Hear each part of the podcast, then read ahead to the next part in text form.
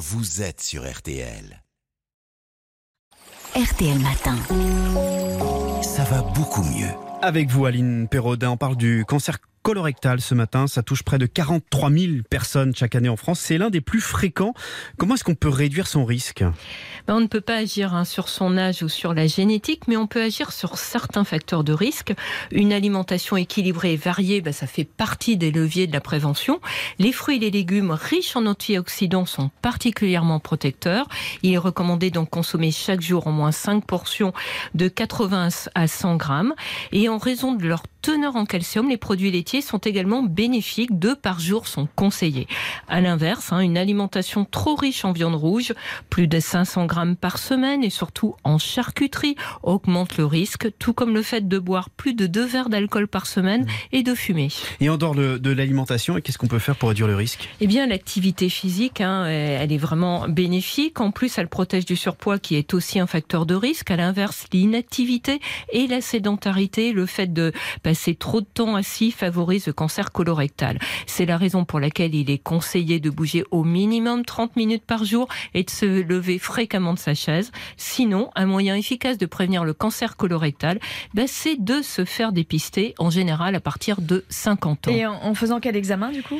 Alors, presque tous les cancers colorectaux commencent par des polypes précancéreux dans le côlon ou le rectum qui peuvent ne causer aucun symptôme, surtout au début. Les détecter précocement permet de les retirer avant qu'il ne se transforme en cancer. De cette façon, le cancer colorectal peut être prévenu ou bien il peut être détecté à un stade précoce au moment où le traitement est le plus efficace. Alors, c'est la coloscopie hein, qui est le meilleur examen de dépistage. Si des polypes sont détectés, ils peuvent être retirés au cours de l'examen, m'a dit le professeur Robert Benamouzig, gastro-entérologue à l'hôpital Avicenne à Bobigny.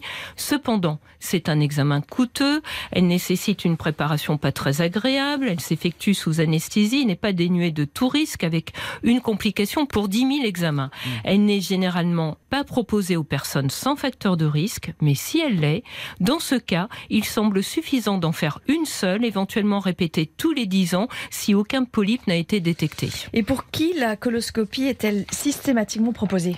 Eh bien, pour les personnes qui présentent un risque supérieur à la moyenne de développer un cancer colorectal, par exemple si on a une maladie intestinale inflammatoire chronique, des antécédents personnels ou familiaux de polypes ou de cancer colorectal, une maladie génétique comme le syndrome de Lynch. L'âge auquel commencer à se faire dépister est alors à discuter avec son médecin. Une coloscopie peut aussi être prescrite à un patient qui présente des symptômes, hein, comme des troubles du transit inhabituels persistants, des douleurs abdominales inexpliquées, du sang dans les selles. Attention, hein, ça ne veut pas dire qu'il s'agit forcément d'un cancer, mais l'examen permettra mmh. d'en déterminer la cause. Et peut-être de rassurer aussi. Et si on n'a pas de facteur de risque particulier eh bien, euh, en l'absence de symptômes hein, et sans facteur de risque élevé, il est recommandé de se faire dépister à partir de 50 ans. Dans ce cas, il est recommandé de faire un test immunologique. Ce test est proposé par l'assurance maladie, il est gratuit. Il s'effectue sur un échantillon de sel et détecte la présence de sang, un signe possible de cancer. En effet, certains polypes hein, ou des cancers provoquent des saignements souvent minimes qui ne sont pas perceptibles à l'œil nu. D'accord. Et pour ce test, comment on l'obtient? On va chez le médecin? Eh bien, la nouveauté cette année, c'est qu'on peut se le procurer en pharmacie. Hein. Le pharmacien va vérifier si on est bien éligible avec un questionnaire. Mhm. Bon, attention, pour l'instant, toutes les pharmacies ne le délivrent pas encore. Sinon, on peut commander le kit de dépistage sur Internet, sur le site monkit.dépistagecolorectal.fr et le recevoir par la poste, mais il faut avoir reçu par courrier une lettre d'invitation. On peut aussi également passer par son médecin traitant, un gynécologue ou un gastro-entérologue.